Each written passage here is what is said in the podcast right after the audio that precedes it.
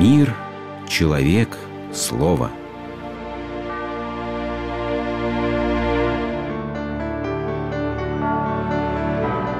Религиозная энциклопедия.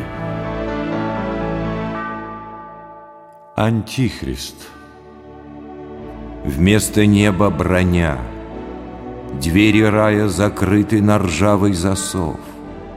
Все ушли без меня — я зову, но не слышу родных голосов.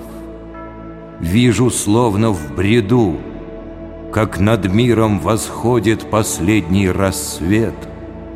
Сердце мертвую птицей во льду Все твердит о грядущем, которого нет. С чем сегодня только не связывают конец мира? И с техногенными катастрофами – и с ядерными войнами, да и просто с глобальной усталостью мира. Но в христианской эсхатологии, учении о конечных судьбах мира и человека, есть нечто, сразу привлекающее к себе особое внимание. Это фигура Антихриста. Христианство говорит об Антихристе вещи парадоксальные. Прежде всего, Антихрист не приходит как враг Христа.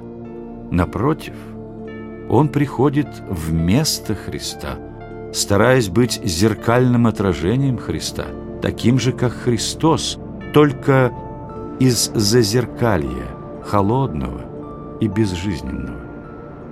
Более того, христианство говорит о том, что ко времени пришествия Антихриста – образ Христа будет весьма популярен. Правда, этот образ будет иметь мало общего с тем историческим Иисусом. Это будет некий сборный образ общечеловеческих ценностей, чуждый церковного консерватизма и узкорелигиозной категоричности. И вот однажды общество с удивлением обратит внимание на юного но уже прославившегося благодаря своей гениальности мыслителя и общественного деятеля. Будучи одаренным множеством талантов, он увидит в них особые знаки благоволения свыше и признает себя тем, чем в действительности был Христос. Христос пришел раньше меня. Я являюсь вторым. Я прихожу последним – в конце истории именно потому, что я совершенный, окончательный Спаситель. Тот Христос мой предтеча. Его призвание было предварить и подготовить мое явление. Христос был исправителем человечества, я же призван быть благодетелем человечества. Я дам всем людям все, что нужно. Христос разделял людей добром и злом – я соединю их земными благами. Христос принес меч, я принесу мир. Он грозил земле страшным последним судом. Но ведь последним судьей буду я. Я просто каждому дам то, что ему нужно. И вот ждет он призыва Божию, ждет высшей санкции, чтобы начать свое спасение человечества, и не дождется. И вот мелькает в его уме мысль. А если... А вдруг не я, а тот Галилеянин? Вдруг он не предтеча мой, а настоящий, первый и последний? Вдруг он придет ко мне?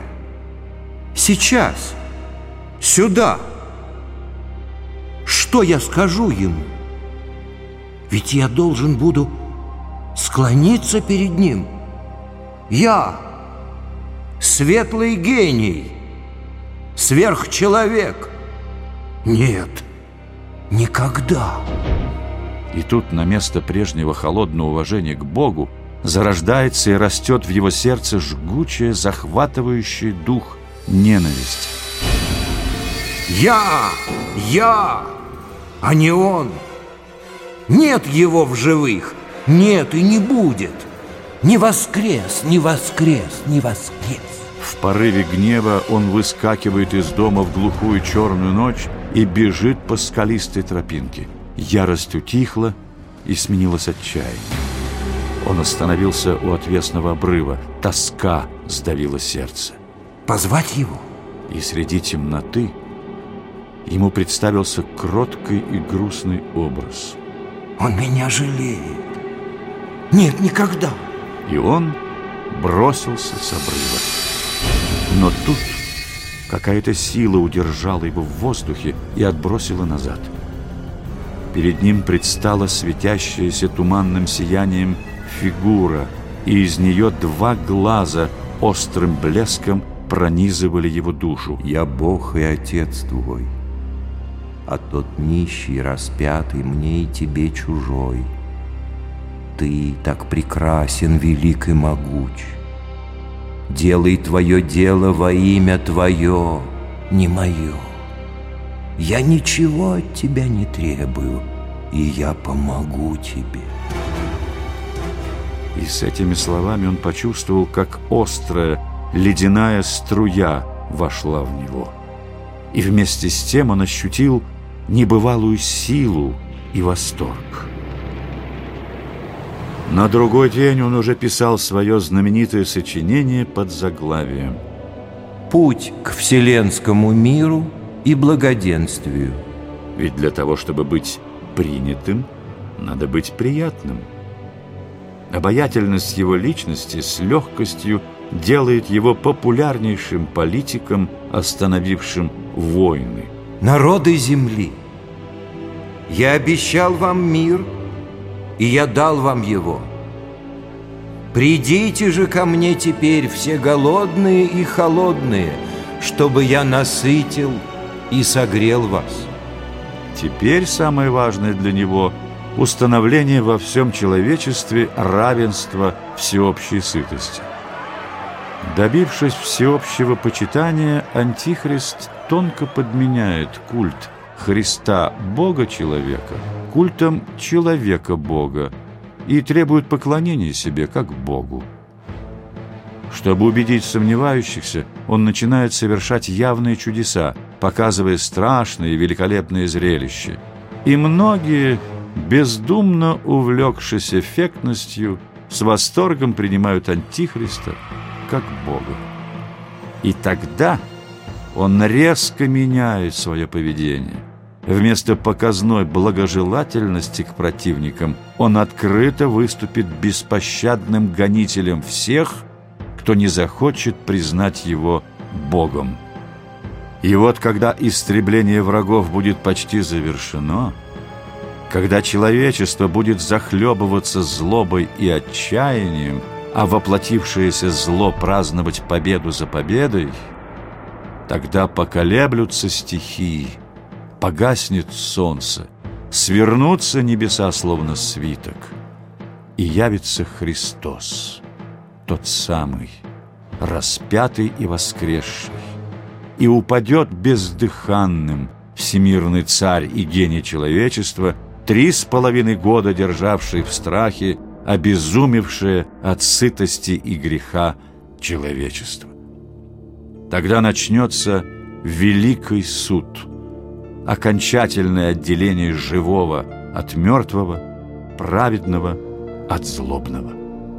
Это и будет вторым пришествием, торжеством Христа, полной победы над смертью и дьяволом. Мы нежели и умираем среди тьмы.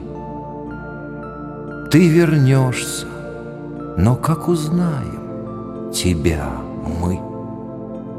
Все дрожим и тебя стыдимся, тяжел мрак. Мы молчание твоих боимся, о дай знак. Вы слушали программу «Религиозная энциклопедия» из цикла «Мир, человек, слово».